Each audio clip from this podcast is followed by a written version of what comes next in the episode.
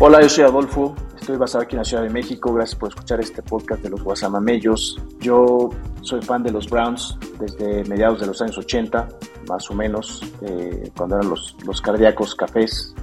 Y estoy contento de poder compartir aquí con mis amigos eh, este podcast con ustedes y divertirlos un rato, entretenerlos y darles algo de información de la NFL. ¿Qué tal, Guasamamellos? Soy su amigo Alex Cruz, aquí desde Monterrey. Soy aficionado a la NFL desde el año 1987 y soy este fanático, aficionado de los 49 de San Francisco. Hola, ¿qué tal? ¿Cómo están todos? Mi nombre es Josué González, los saludo desde Seattle, Washington. Mis amigos me apodan Joe, le voy a los Bills de Buffalo desde 1990 y estoy muy contento de poder compartir con ustedes experiencias, anécdotas, pronósticos de fútbol americano, pero sobre todo pasar un buen rato y divertirnos a costa de mis amigos. ¡Go Bills! Yo soy Nut, sí, ese es mi nombre, no es un apodo. Mis múltiples apodos seguramente los escucharán durante este podcast eh, de parte de mis amigos. En mi caso yo soy un Chicago Bear eh, desde el 85. Después de pasar por otros equipos, eh, realmente me conquistaron los Bears y desde entonces los sigo y los sufro temporada con temporada. Hola, ¿qué tal chicos? Mi nombre es Omar, mejor conocido como el Higgins, desde la ciudad de Monterrey, Chilango. Soy aficionado de los Colts desde hace unos 30 años bueno, igual unos 20, pero 30 años de la NFL. Los estaremos aquí entreteniendo con muchas noticias y muchas novedades de fantasy y pronósticos. Mi nombre es Maurice Herrera, pero soy mayormente conocido como el Bebo Herrera. Soy el conocedor más joven de los guasamamellos y vivo en el Orgullo de México, la bellísima ciudad de Querétaro. Mi gusto por el deporte de las tacleadas viene por ahí de la mitad de los noventas y comencé a seguir a los Bills de Buffalo por generar maquinitas defensivas del porte de Bruce Smith, Bryce Pop y Aaron Shovel. Y bueno, pues sin más preámbulo, comencemos los comentarios y larga vida a nuestro amo y señor Josh Allen.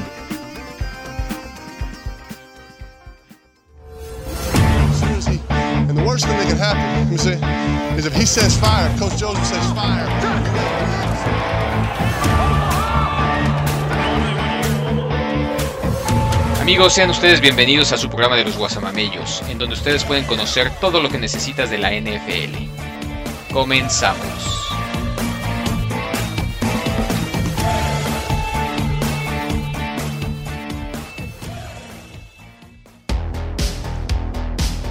Hola, ¿qué tal? Bienvenidos a su podcast de los Guasamamellos. Estamos a 15 de noviembre, terminando la semana 10 de la NFL. Ya todos los equipos con más de la mitad de sus juegos casi. Y bueno, se nos está yendo muy rápido la temporada.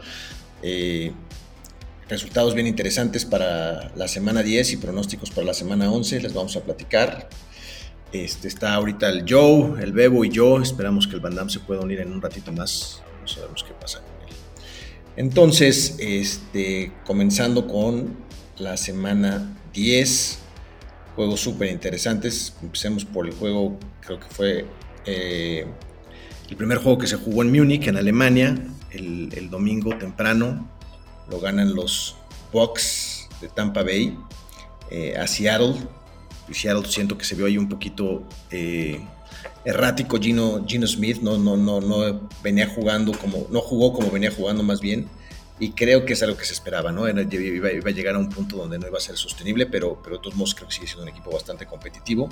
Y los Bucks que lo que creo que lo que parece que lo que necesitaban era la reacción que tuvieron contra los Rams una semana antes y pues llegaron a ganarle en Múnich a, a, los, a los Seahawks y se ve que pueden levantar, ya están de nuevo en primer lugar de su división y se vuelven un equipo bien peligroso. ¿no?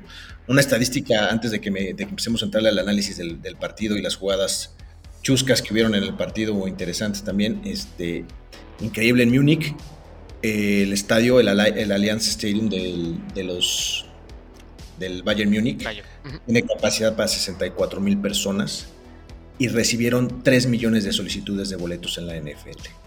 Increíble, ¿no? Y el ambiente que se vivió pues, fue espectacular. Ya sabemos que todo lo que organizan los alemanes generalmente sale muy bien y creo que no fue la excepción, un ambientazo y, y eso pues le, rescatarse, ¿no? Cada vez más juegos y, parece que la NFL después de ese juego está evaluando involucrar a otros países como, como España, creo que leía hoy. España y París, bueno, o sea, específicamente España y Francia, obviamente, en cuanto a países. Y, y sí, estaba yo leyendo muchos críticos y comentaristas de, de la NFL que estaban envidiando lo que se vivió en, en Múnich. Este, desde el ambiente, la organización, inclusive hasta las, pintas de cerveza estaban envidiando allá. Eh, y yo creo que definitivamente la NFL, porque seguramente fue un, evento muy lucrativo para ellos, de ahí que quieran expandir estas visitas a Europa. Y pues está genial, ¿no? Está, está perfecto porque a final de cuentas pues es difusión para la liga. Y pues ahora sí que quién le corre al dinero, güey. Mucho más cuando es bien organizado, no hubo no hubo algo que lamentar en la organización, entonces pues mejor, mejor para los equipos también. no sé si para los equipos, es una chinguita, o sea, para la NFL sí. A lo mejor para los equipos también porque tienen como un share revenue ahí, pero los jugadores sí es una buena friega, güey. Pero pues es, casi lo mismo que, hacen los Seahawks cuando van a jugar a Nueva Inglaterra, güey. Sí, pero súmale todavía volar a Alemania. ahora, ahora, pero espérame, ahora que estén los vuelos supersónicos, como decían, va, a ser, va a ser mucho más fácil. Pero lo otro que estaba leyendo, es, acuérdense que cuando cruzan el, océano, los aviones cruzan normalmente por, se acercan hacia los polos y es más corto la trayectoria. ¿Saben qué tanto más largo fue el vuelo para Seattle que para que este versus Tampa? Va a ser casi lo mismo. Fueron 30, fueron 30, minutos. 35 Pero igual es una chinga porque si, si Seattle hubiera ido a, Tampa, hubieran sido 6 horas. Ir a Múnich han de haber sido 11. Sí, claro. Sí, pero fueron, fueron solamente 35 minutos de diferencia entre uno y otro. O sea, los dos se chingaron igual. Sí, exacto. El, que salió perdiendo fue el local, porque él no hubiera tenido que viajar, ¿no? Claro, y la otra es el jet lag, que eso sí está cañón, porque son 3 horas más de diferencia. Ahora, lo interesante va a ser de que normalmente los juegos internacionales este, los hacían con estadios o con equipos que el attendance normalmente estaba bajón. Siempre se llevaban a los jaguares, este, no sé, los cardenales, o sea, equipos que normalmente no la arman en cuanto a full capacity en los estadios. Hay que ver si van a llevar equipos más interesantes mundialmente hablando, como los, digo, duele, pero los pinches vaqueros, los Steelers, San Francisco. Hoy, estaba leyendo que hay rumores que el próximo año para Frankfurt, porque creo que va a ser en Frankfurt en lugar de Múnich, estaba Kansas y Patriotas, que me parece es un buen, interesante. sí, claro, es buena cartelera. Es buena cartelera. Porque pues sí, ¿quién, va a querer ir a ver? Digo, como sea, pues el, show es, es otro pedo, ¿no? Pero pues normalmente prefieres ver a jugar a los vaqueros que a Sí, pero, si nunca van estos equipos allá, pues lo que te lleven estás, estás sí, Seguro, sí, a huevo, claro. Y, bien, pues el, partido pues estuvo entretenido, ya estábamos comentando ahí la, la pifia de la jugada de Brady. sí. ¿Cómo se les ocurre, no? ¿Y saben qué? ¿Saben, ¿Saben qué fue lo que pasó? Mandaron esa misma, es una jugada parecida antes y no le, no le pasaron el balón a Brady Brady se quedó solo, ni siquiera, ni siquiera lo, ni siquiera lo marcaba ningún, ningún esquinero ni nada. Y volvieron a mandar la misma jugada diciendo se va a volver a quedar solo y no se quedó solo, se resbaló, le interceptaron a, Leonard Fournette, que fue quien lanzó el pase, y todavía comete ese castigo Tom Brady, ¿no? Pero lo interesante fue para mí que Tampa por fin logró establecer su juego terrestre, tanto con Fournette como con el otro corredor novato que creo White, este, que yo que yo creo que va a ser el titular de ahora en adelante y es un, es, un tipo que, que, va a ser muy, muy sólido. Este, también vi a, a, Walker, el, corredor de Seattle, hacerlo muy bien. Y digo, a Gino un poco, un poco fallo, no creo que vaya a ser la constante, pero sí creo que le habíamos visto un, un, techo muy alto a Gino en los partidos anteriores. Creo que está, se va a estabilizar, no creo que Seattle se vaya al hoyo porque está jugando bien en las otras fases del balón, en la defensa también, en, en equipos especiales, pero, pero sí creo que... Y, Walker es un super corredor, entonces eso también le va a dar cierta estabilidad, pero creo que Gino no vamos a ver los números que vimos en los primeros partidos con él, sobre todo que ahora las defensivas pues ya lo están descifrando mejor, ¿no? Y ya lo están. Y lo comentamos en el podcast anterior, de que si le das vida a este Brady, ya post divorcio, la división nunca creo que estuvo en duda de que la ganara, pero sé qué tan va a llegar. Sí. El, otro juego, eh, excelente juego, el de Buffalo, sus Bills, ustedes dos contra los, contra los vikingos. Un juegazo, la verdad es que sí fue un juegazo. Este, ya está catalogado ahí por, por varios analistas como el juego del año. Un juego que dio mucho para hablar, ¿no? Pero sobre todo en los últimos tres minutos me parece que hubo varias, varias acciones en el juego que, que dieron de qué hablar. El tema de la intercepción, ¿no? De si fue una gran jugada de, de Justin Jefferson y el defensivo lo jugó mal. Este, o sea, los defensivos les enseñan a tratar de, hacer jugadas por el balón y tratar de recuperarlo, pero obviamente en esa situación probablemente hubiera sido mejor batearlo, como mencionaba Josué. Este, de, todos modos, de todos modos, haber podido tener el control de ese balón cuando, cuando lo, con una sola mano, cuando están cayendo al suelo, creo que es, es algo de con dos manos, pero una era del defensivo. Fueron tres manos. no, porque la otra, estaba afuera, pero sí lo, sí lo ayuda a atrapar el balón. Digo, sé que es una mamada, sé que es súper. De todos modos fue una súper buena atrapada. Pero si hubiera hecho, y obviamente lo hubiera, no existe, pero si le hubiera pegado al balón, con esa mano no lo hubiera podido sostener. O sea, se hubiera caído y se hubiera acabado porque era cuarta oportunidad. Entonces, game over. Y 18. Claro, ese, creo que es el punto. Esa concentración de saber que es cuarta oportunidad y te tiran un pase largo, siempre es mejor batear el balón porque vas a tener una primera oportunidad más cerca de la, del, del, área de touchdown del otro equipo. Claro. no ganas nada con intercepción, más que el bono a lo mejor, ¿no? No sé, no sé cómo, cómo se piensan esas cosas, pero sí. El blog de los... Eh, adelante. No, dale, dale. Es que, no, es que leí, que leí que hace algunos años había otro corner de, de Buffalo que se llama Nate Clements, que hizo lo mismo. Trató de interceptar, no, no, obviamente no interceptó, le cacharon el balón y perdieron el juego. Y en la conferencia de prensa le preguntaban por qué lo hizo y dice que no llegas al Pro Bowl o no ganas tu bono bateando balones. Entonces probablemente sí, ese incentivo les, les jugó, pero pues sí es un error mental. Pero alimentando lo que acabas de decir, este chavo, tercer equipo, Cam Lewis, no va a pasar ya del tercer equipo por esta jugada. Entonces, si él, si él traía, si él el Pro Bowl, traía el Pro Bowl en mente, por eso, sí, sí, seguro. y jugó de safety. O sea, es, esa, esa jugada él estaba jugando de safety. Que también digo, ¿por qué no metieron a Dan Maglow? Hiciste un trade por este cabrón. Había jugado en tu sistema y no lo metes y juegas un güey que es del practice squad. Vámonos a lo extremo, güey. Es cuarta y 18. Se acaba el juego si no la hacen. Mete a los receptores a cubrir a un receptor, cabrón. O ponle una pinche doble cobertura a Justin Jefferson. Claro, exacto. Este, este muchacho, güey, le quiere quitar de las manos al que es probablemente el mejor receptor de la liga. En cuarto y 18, pues, güey, psicológicamente la ventaja la trae, la trae Jefferson. Y bueno, pasa eso. Viene la, la, debacle total, güey. Con el, con el fumble en la zona de anotación. Hubo antes un par de decisiones polémicas de Sean McDermott, que mencionaba Josué también, ¿no? En lugar de ir por un gol de campo, se la juegan en cuarta y dos era, de hecho segunda y dos. los, los, pendejos, en lugar de intentar correr el balón por dos yardas, intentan tres pases. En segunda y dos, en tercera y dos y en cuarta y dos. Cuarta y dos le interceptan. Pero dices, güey, si ya es cuarta y dos, si no hiciste las otras cosas, vas ganando por 10 puntos, toma los puntos. Claro. Claro. Porque no estás jugando contra Houston, cabrón. Y ahí, discutimos el tema de, de, la, de la famosa analytics, ¿no? ¿Qué tanto entran los analytics y qué tanto los coaches tienen que tomar la temperatura del partido, cómo está el equipo, cómo está la situación para, para tomar esas decisiones, ¿no? No nos pueden basar solo en los, en los datos de los números. Creo que llevaban como 13 o 16 punts en toda la temporada Buffalo. No sé qué le juegan. Es, de, vez en, de vez en vez tienes que o tomar los puntos o hacer punts. No puedes jugártela en cuarta todas las veces. Obviamente, probabilísticamente te sale, eh, digamos analíticamente, pero analíticamente son aislados. También tienes que ser situacional, ¿no? Claro.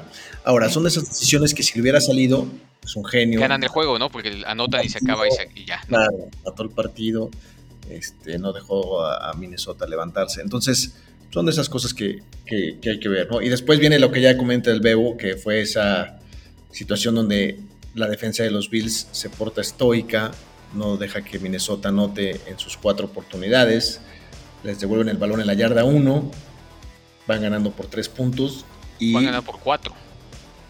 por, no, por tres. No, por cuatro, porque les anotan. Entonces van Ajá. tres Y arriba. Búfalo, Búfalo Ah, recorre la cancha razón. y empatan. Tienes la razón. Y van Buffalo va ganando por cuatro y en el intercambio de balón con el centro tiran, este, tiran el balón, salto, recuperan la defensiva de Minnesota en la zona de anotación y se va arriba por tres puntos, faltando 25 segundos, ¿no? ¿Cuánto? Sí, na- eran 40 cuando 35 la suelta. segundos. Entonces pon tu 35 segundos. Ajá. Sí. 35 segundos.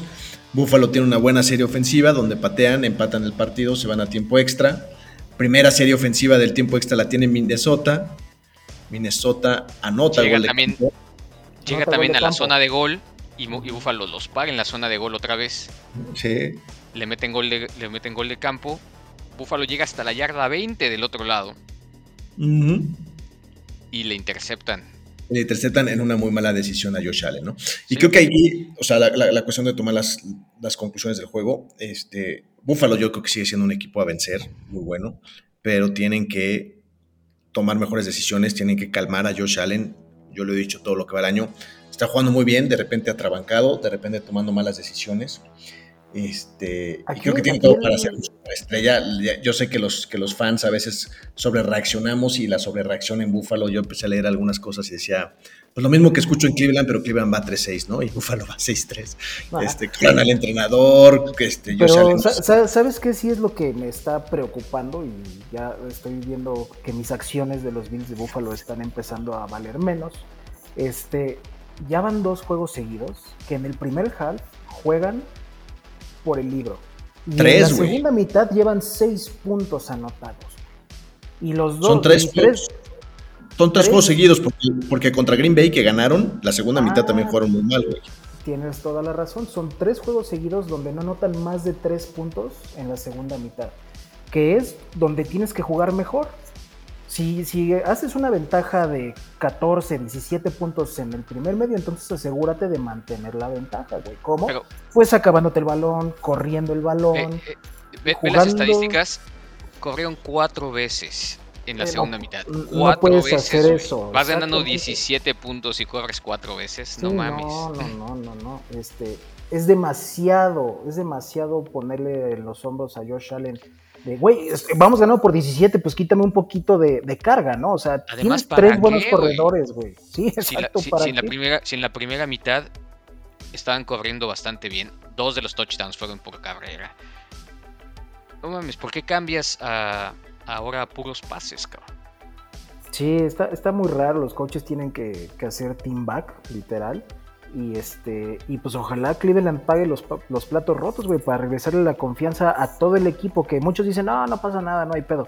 No, sí hay pedo, porque Pues ya vas tan en pedo tercer ahorita lugar ya del, están en tercer lugar de la división. Exactamente, güey, claro que hay pedo. Ya vas en tercer lugar de la división y los Jets y los Delfines no se ven que vayan a, a frenar o Ni bajarle los, el patri- ni, los ni los Patriotas. Hoy Sí. Todos los equipos de esa división están en playoff. Hoy todos, los cuatro. Oye, sí es y, y estas dos conclusiones, bueno, el tema de Josh Allen ya lo platicamos, pero la otra es del otro lado, este, Kirk Cousins, pues dando la temporada de su vida por su contrato, no lo hemos comentado, pero él renovó nada más por un año este año, este, con los vikingos, yo creo que ya se está ganando su extensión definitivamente con los vikingos, está demostrando ser un top 15 coreback de la, de la liga, si no es que más alto, y, y seguramente habría muchos equipos donde podría estar, eh, lo, lo- lo podrían contratar para hacer su coreback hasta el futuro, ¿no? Mismo, Sí. mismo Sí, Seattle, sí. Carolina, Nueva el- Orleans, ahí, ahí está Indianapolis que siempre anda contratando ahí. Nueva Orleans. Indianapolis, Atlanta, Carolina. Hay muchos equipos donde podría estar, mismo, mismo Washington podría regresar, no sé, ¿no? Claro. Este, pero, eh, y la otra es Justin Jefferson, que ya está rompiendo récords de los, de los receptores más grandes en la historia. Y creo que si se mantiene sano, ese tipo puede ser pues, un- uno de los mejores de, de- de la historia ahí cerquita de, de Randy Moss, ¿no? De, no sé si- Bastante no sé bueno si- con un coreback que es, yo creo que bueno, pero no de los, no de los top.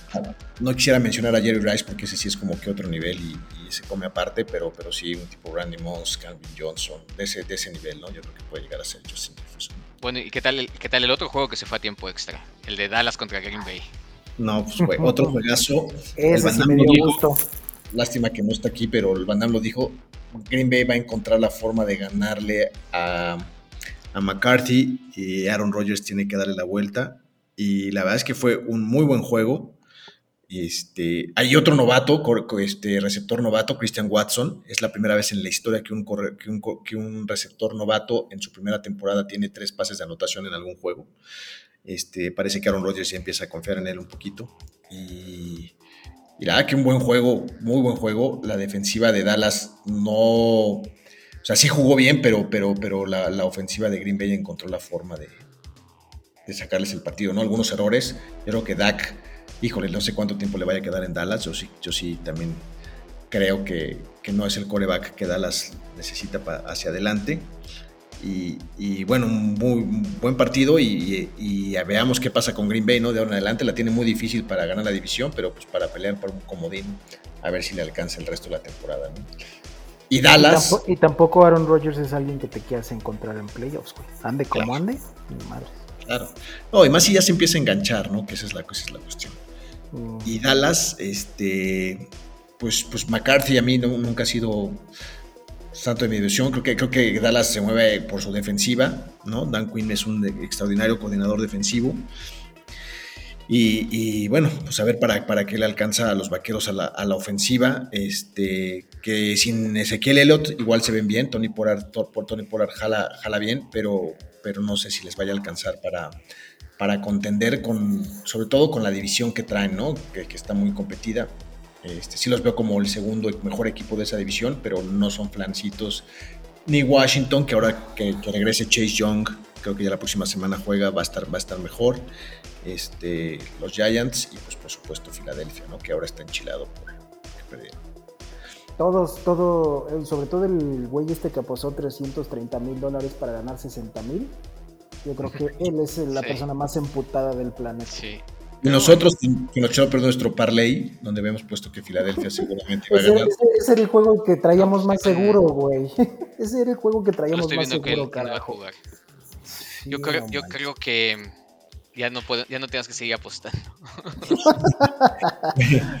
Oye, pero fue un, fue un juego lleno, no, íbamos muy bien, la verdad, y fue un juego lleno de circunstancias, ¿no? Este, soltaron mucho el balón, las águilas, o sea, también, y, y, ese castigo que terminó en fumble, que no, en fumble que no, que no marcaron a, Dallas Godert, hizo una, una, buena recepción, iba corriendo, lo jalan claramente de la máscara, no lo ve el referee, suelta el balón y, lo recupera y lo recupera Washington las águilas ya, andaban muy desesperadas, Todavía al final los detienen, les dejan como 45 segundos y el defensivo, no me acuerdo cómo se llama, llega y le planta un putazo a Heineken cuando ya se había hincado.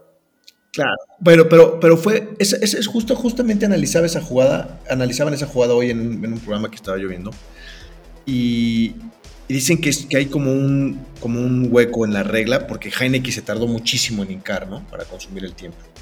Entonces lo, estaban evaluando, lo estaban catalogando como esas jugadas donde el coreback finge que se va a barrer y no se barre, entonces el defensivo ya no sabe qué hacer y creo que lo mismo pasó ahí. Pero bueno, pues sí, por supuesto que siendo Filadelfia, estando en esa situación, viendo cómo se te escapó el partido de las manos, este, y se te va el invicto, ¿no? Con un rival divisional que, definitivamente en el papel era inferior a ti, pues, pues, pues, juega la desesperación, ¿no? La primera vez que se veían, la primera vez que en, la temporada que Filadelfia se había ido con desventaja al medio tiempo, toda la temporada,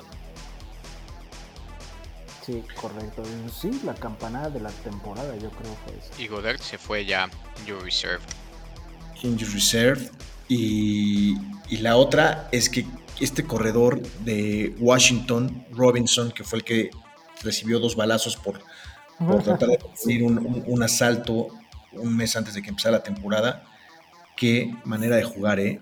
ese touchdown donde, donde dice, lo, anoto porque anoto y estira la mano y, logra, logra anotar, y, varias jugadas.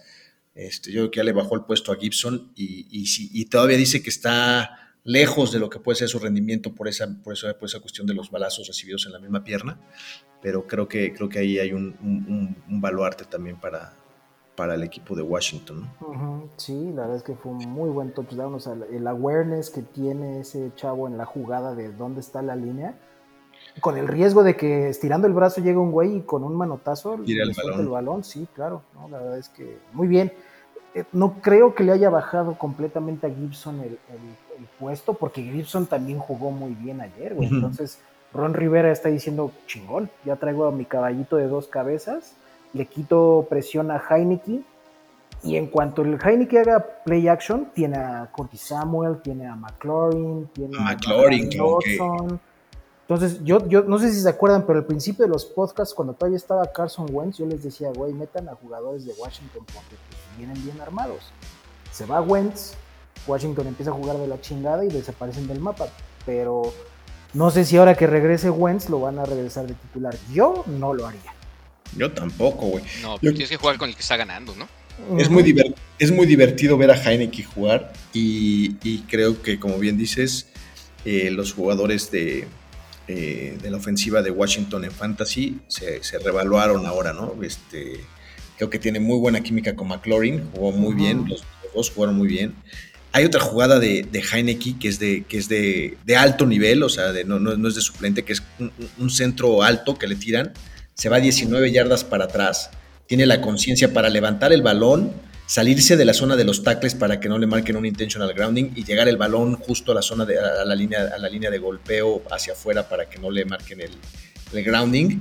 Y es una jugada que, que, debe, que de haber sido a una segunda y 20 este, quedan en, segunda y 10 y, logran seguir avanzando y mantiene, mantiene viva la, la serie ofensiva si hubiera sido Marcos Mariota, güey, se pone de espaldas y avienta el balón hacia atrás. Sí, no, no, no, de verdad que, que, buena, qué, qué buena jugada, ¿no? Este, los, eh, Troy Eggman en la, en la, transmisión decía, ese es el mejor pase de Heineken en todo el partido, ¿no? Este, Seguro. eh, pero bueno, y, otra cosa que comentar, aparte de que ahorita hablábamos de lo de Dallas Godert, este, pues la debacle de los Rams, ¿no? Perdiendo contra Arizona, los dos con coreback suplentes, pero pues no se le vio nada a los Rams. Muy diezmados y ahora con la lesión de Cooper Cup, que va a ir un proceso quirúrgico, entiendo, y que va a estar fuera por lo menos cuatro semanas, ¿no? Que si yo fuera los Rams, a lo mejor valdría la pena ya descansar el resto de la temporada. Sí, completamente, ya no tienes nada que jugar, no vas a alcanzar a San Francisco aunque San Francisco no sé, exacto, aunque San Francisco no el que, el que tienes que alcanzar, bueno, primero tienes que alcanzar a San Francisco y luego al líder que es Seattle, a ninguno de los dos los vas a alcanzar. Y tienes de tu ofensiva al MVP de wide receiver de la liga, que todavía sigue siendo el MVP wide receiver de la liga, pues ya mejor siéntalo. Que se recupere, replanteas y no, no, sabe, no sé qué le depara a los Rams en el futuro. No sé si Stafford vaya a regresar. ¿Tiene contrato? Esta temporada yo creo que está perdida. Sí. Y pues bueno, pues también. No sé cómo son las elecciones porque también apostaron muchísimo para poder ganar el Super Bowl. Les salió. muchos equipos dirían, bueno, pues prefiero tener un Super Bowl que ahorita que a lo mejor jugar constantemente bien unas temporadas, pero pues veremos. Sí, yo creo que Stafford ya, ya le renovaron su contrato, no estoy seguro, creo que tiene un año más o, dos años más. Eh, pero sí, no tienen selecciones por Stafford, porque también el año pasado tradearon por Von Miller, que ahora se fue a los Bills. Este, y algún otro, algún otro trade que hicieron ahí, por, bueno, por el receptor de Chicago, Robinson. Entonces, no, no creo que tengan mucho draft capital y, bueno, la relación también con, con Cam Akers está, está rara, ¿no? Y, Henderson, pues tampoco es la respuesta, ¿no? Aunque jugó más o menos bien, pero no. No sé, no sé si lo dijeron de Chor en una transmisión, no sé dónde lo leí o lo escuché, pero decían que a lo mejor McVeigh después de este año colgaba las botas y se iba. Yo estoy seguro de que. Tiene como 30 años, ¿no? O sea, tiene como 35 pues, años. pero pues, o sea a los 35 años ya eres campeón de Super Bowl, pues ya me dedico a No, porque dices que ya no vuelva, ya no vuelva a coachar. No, que se iba a tomar unos años sabáticos, pero unos años sabáticos sabrosones, como 3, 4, o sea. Sí, se acaba de casar el año pasado. Y, ¿Y con quién se casó, carajo? Yo sí, yo sí renunciaba. Y yo creo que McVeigh tiene un futuro brillante como analista. A mí pues, es de los tipos que me gustaría más ver como, como analistas y a lo mejor vemos a Sean Payton ahí llegando a los Rams, quién sabe, ¿no? Bueno, con eso terminamos la parte de la de la, triste semana 10. De la triste semana 10, más triste para mis Browns y para los fanáticos de los Raiders también, que bueno, pregúntele a Derek Carr ahí. Pues, que esto, hasta la lagrimita de cocodrilo en su, conferencia de prensa, ¿no? El equipo más malo de la liga llorando en conferencia de prensa. ¿Cómo así? Bueno, vámonos a la, semana 11. Este, hay varios juegos ahí que queríamos, que queríamos comentar. Empecemos por el de... Bueno, también otra cosa que, es importante comentar de la semana 11, viene el juego en México, ¿no? El, de los 49ers el lunes por la noche contra Arizona. Interesante para los que puedan asistir. Pero los otros que quedamos que íbamos a comentar era el de... Espérame que aquí tengo mis notas. Buffalo Cleveland. Buffalo Cleveland, que bueno, yo no creo porque haya mucho que comentar. La verdad es que no veo cómo Cleveland vaya a poder sacar ese, ¿Quién sabe? parece ser que el clima va a estar bastante pesado, mucha nieve. Yo creo que es el, el, mejor momento para que caiga una tormenta de nieve en Buffalo para quitarle presión a Josh Allen y que le den mínimo 35 acarreos a los chingados mm. corredores. Y no mames, no tienen buena línea. O sea, a lo que me refiero es que si también te vas de todo al otro extremo y quieres que los corredores te ganen el juego, pues los, los corredores los mejores mm. corredores están del otro lado de la, de la, de la línea. Sí, definitivamente. Pero si, los entrenadores de Buffalo han visto los juegos de Cleveland, saben que le pueden correr lo que se les dé la gana. Y eso hizo Miami esta semana. También a los Bills. Dalvin Cook anotó de 65 yardas, güey. Los Bills tampoco paran bien la carrera, Miami tenía promedio de 90 yardas por tierra y le corrió a Cleveland 200. Entonces, la línea defensiva de Cleveland es una coladera, no tienen linebackers. Si, si, vieron el partido y si han visto el, video, el único que, porque es muy mal entrenador, que, que, no le ha corrido a Cleveland fue Zach Taylor y no le dio el balón a Joe Mixon y, fue cuando Cleveland tuvo su mejor juego contra, contra Cincinnati. De ahí todos los equipos le han corrido lo que quieren a Cleveland. Y, creo que Buffalo viene con, una necesidad de reivindicación y una urgencia, porque como bien decíamos, están en tercer lugar de su, de su división y, Miami y los Jets no se ve cómo vayan a, parar y, necesitan ganar ese partido.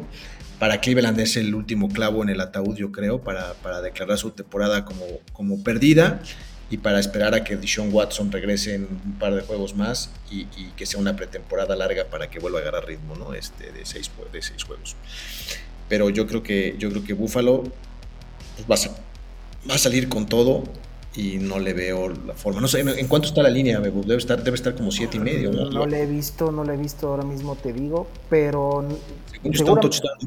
este... Yo creo que sí, al menos un touchdown van a estar arriba y me atrevo a decir de una vez antes sin ver que las altas y bajas van a estar por debajo de las 43. Por el tema de la nieve. Ay, güey, mira, 43 over and under y Buffalo menos 8 y medio. 8 y medio, ya. Sí, yo tampoco, o sea, yo tampoco creo que vaya a haber una catástrofe en Buffalo. Pero pues ahorita como andan las cosas y con los corredores que trae Cleveland, yo no diría que... Es más, güey, yo me atrevería a decir que no les van a sacar el spread. Pero sí crees que ganan. Sí, sí, sí, sí, sí, creo que ganan, pero por 6 puntos, 8 puntos. O sea, ese, ese medio punto castroso que me ha hecho perder tantas veces, ya no, ya no lo saco. Es que lo hacen a propósito, güey. No, no, saben, saben su negocio en Las Vegas, güey. No, claro, este, gracias. Eh, hay una anécdota ahí interesante. Han habido juegos buenos Cleveland Buffalo desde hace muchos años. Este, en nieve, ¿no? Pues aquella, aquellas. Cuando eran buenos. ¿Quedaron 6-3? No, me acuerdo el, Bueno, estoy hablando de hace muchos años, ¿no? Cuando, cuando Buffalo llegó a los Super Bowls y jugaron partidos de playoff en ese entonces. Este, pero bueno, eh, yo creo que es un juego que, Buffalo debería de ganar sin mucho esfuerzo y debe ser un juego de reivindicación y te digo el último clavo en el ataúd de los Browns, espero que empiecen a tomar decisiones sobre todo con el coordinador defensivo que no, no detienen pero nada. Y el otro juego, el del jueves, este, pudiera ser interesante, ¿no? Este, vimos a Aaron Rodgers, lo comentamos un poco contra Dallas, eh, en, otro, en otro espíritu, ¿no? Como que se, le, se, reanimó, eh, y, a lo mejor puede ser el punto de inflexión en su temporada, ¿no? Ese juego de haberle ganado a Dallas, a su antiguo coach, y ahora van a, recibir a, los Titanes de Tennessee allá en el, frío eh, también el, jueves.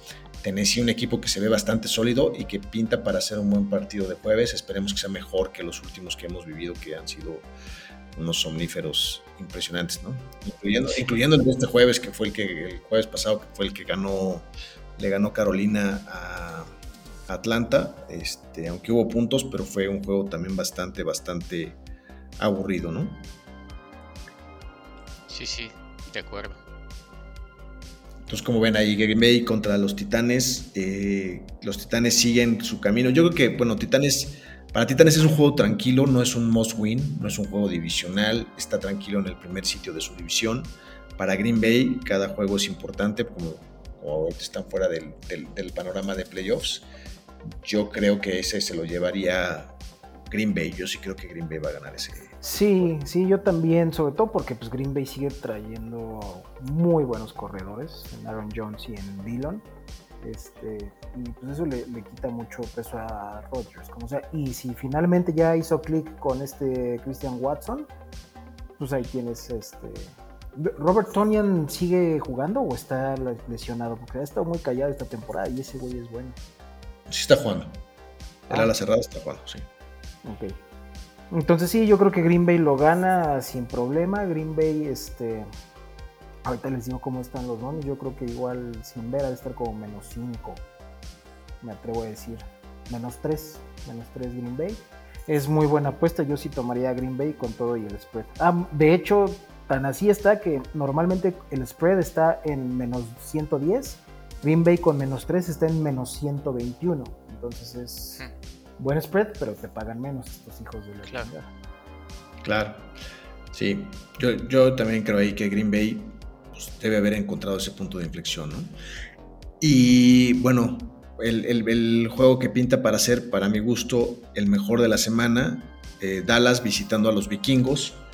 Este, los dos equipos están, están bien, ¿no? Digo, salvo Dallas, Dallas el descalabro que tuvo con, con Green Bay, pero no fue un mal juego. Este, obviamente van a llegar con ganas de reivindicarse y los vikingos con ganas de, de, esta, de ya pues prácticamente asegurarse en el primer lugar de la división de... No, y ahora con la, con la derrota de Filadelfia ya están tratando de, de llevarse la primera siembra, ¿no? Sí, aunque tienen el, desempate ahí en contra. Pero antes tenían juego, un juego arriba, ahora ya están solamente con el, desempate. Con el desempate. juego directo. El juego directo que tienen con ellos, exactamente. Y es un juego contra otro rival de la, de la conferencia, que también está peleando por llegar a playoffs, pero yo creo que pinta para hacer un, muy buen juego. A ver qué tal la defensiva de Dallas, que, está jugando muy bien, eh, puede parar a Justin Jefferson, a Dalvin Cook, y compañía, ¿no? Y a, Kirk Cousins, ¿no? y a este, Hawkinson. Que ese y a Hawkinson y a Thielen, que también jugó bien el fin de contra, contra, contra Buffalo. pinta, pinta un buen juego, sobre todo en, esa parte de, la, ofensiva de los vikingos versus la defensiva de, de, Dallas. ¿no? Y al revés, pues creo que la ofensiva de Dallas, bueno, la defensiva de, Minnesota tampoco está tan, tan papita, ¿eh? Eh, pues no. No, pero por mucho la ventaja la trae la defensiva de Dallas.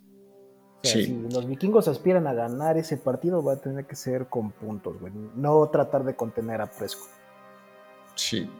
Yo creo pues que tienen que hacer las dos cosas, pero yo, yo le voy más a que lo ganen por anotar más que por recibir menos. Ajá. Yo ese le pongo a los vikingos, pero nada más por el tema de la localía, ¿eh? pero me parece que va a estar muy parejo, va a ser, va a ser un buen juego emocionante.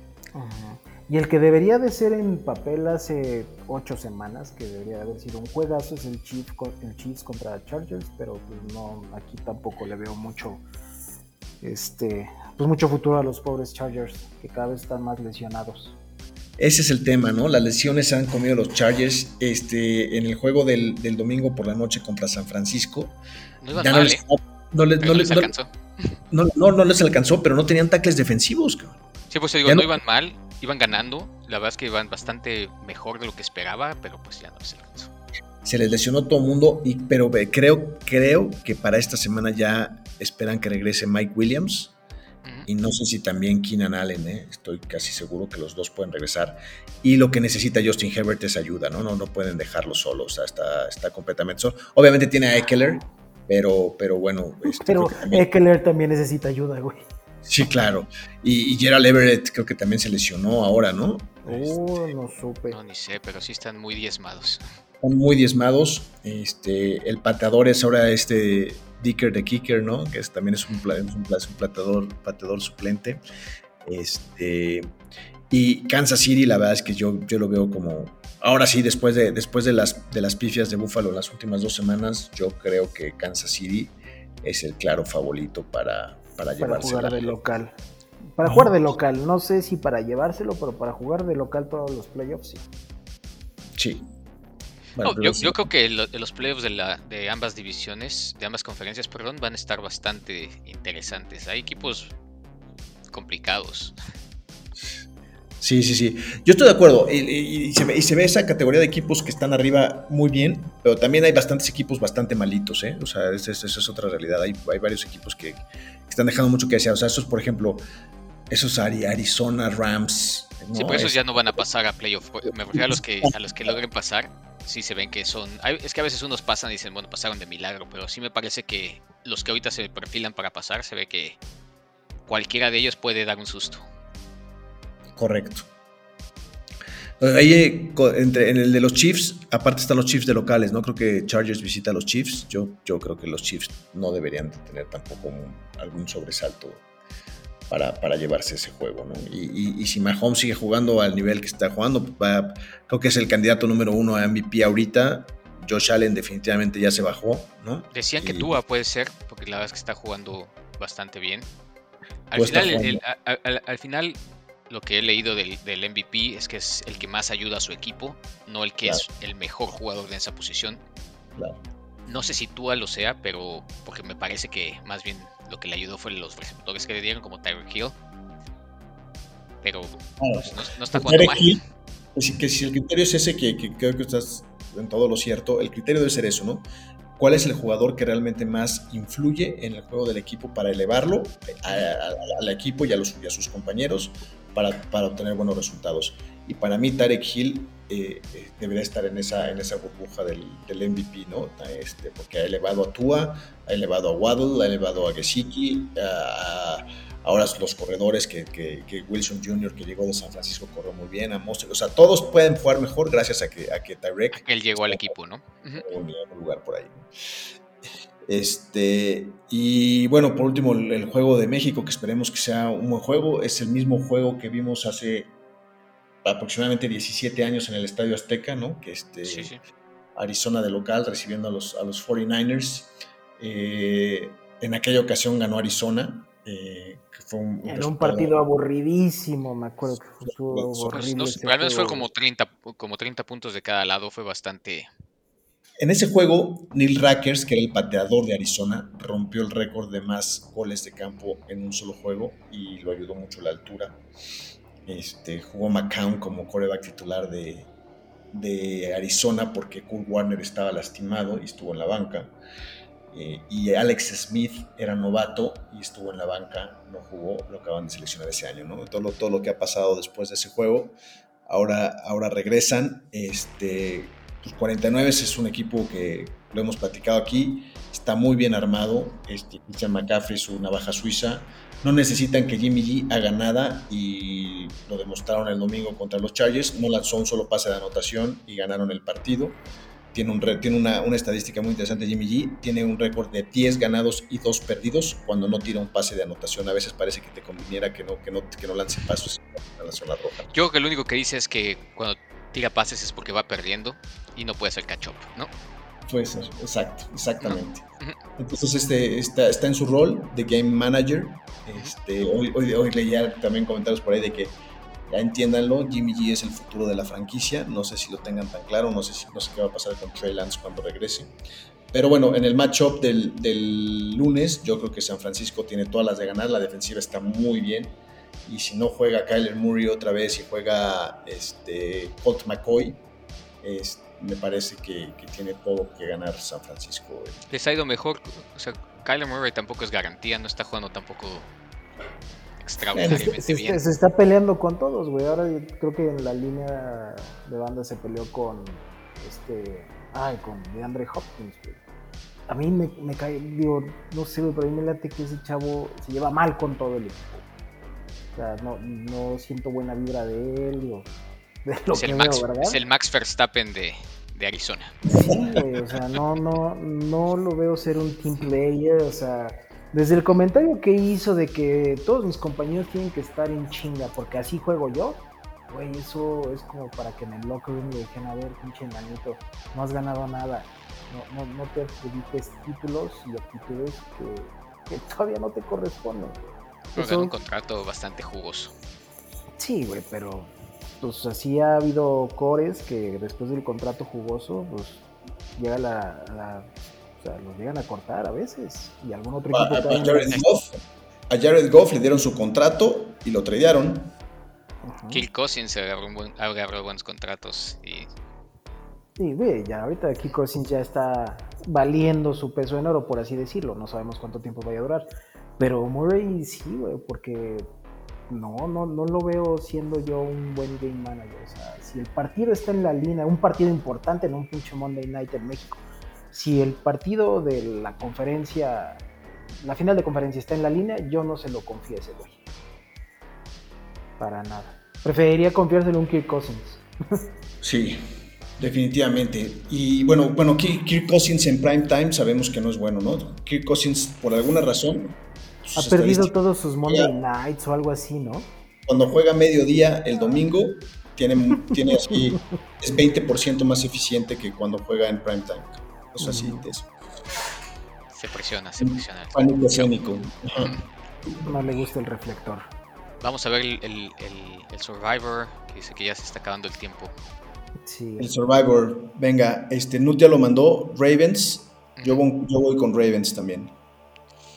Yo también. Yo, yo iría con Ravens, pero ya no puedo. Voy con los Bills. ¿Seguro que no has escogido a, a los Ravens, Josué? No lo sé. Eh, ¿Dónde lo veo? Ahorita lo checo yo. Yo te puedo decir, Joe, que no has escogido a los Ravens. Aquí Yo tampoco, ¿verdad? A ver. Este, no, tampoco. Entonces ahí está, los Ravens será. Vamos con los Ravens 3, que somos Nut, Josué y yo. Omar Bebo dijo con- gigantes. Omar Gigantes y Bueno, Bebo está con- pendiente, yo voy con los Bills. Y falta Van Damme que diga con cuál. Ya se están acabando las opciones seguras. güey. Es más, Bueno, inclusive y- hasta, hasta pensé cuál- en meter a y Nuevo cuál es- Orleans. ¿Y cuáles seguras, güey? Fíjate cómo nos ha ido. De todos modos, ahí tenemos varios. Sí, bueno, Philly era lo más seguro que existía en la temporada y ve dónde terminó. Sí, no, y, oye, ¿y, y- y cómo nos fue la semana pasada en el Survivor? Este, ¿Lo es tienes que ahí? la tabla que estoy viendo está incom- o sea, no está completa. ¿No es la más actualizada? No, no es la más actualizada, pero por ejemplo, si me dan un segundo, Bueno, yo sé que tú le pusiste Bebo a Chicago y perdiste.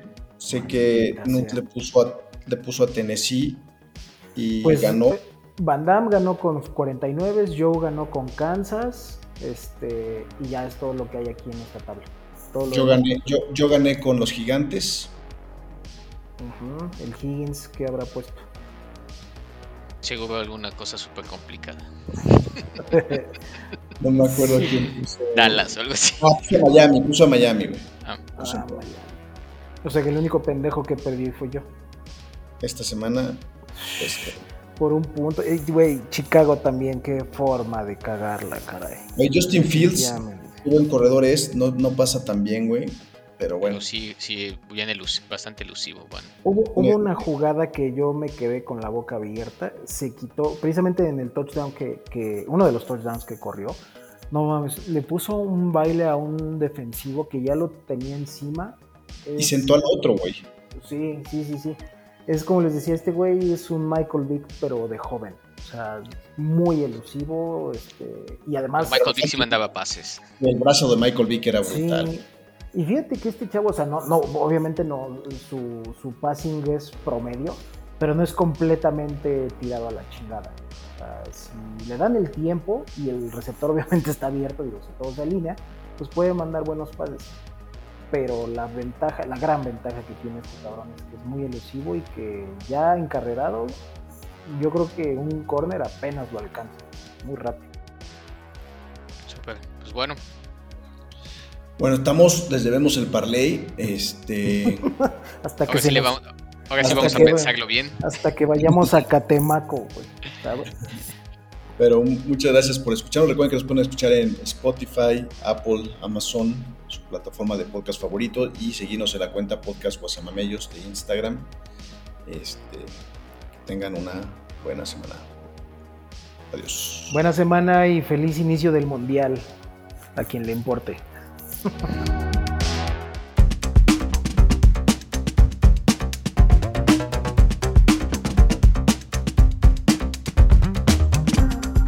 Gracias por oírnos. Si quieres escuchar más podcasts como este, síguenos en tu plataforma favorita y suscríbete al podcast Guasamamellos.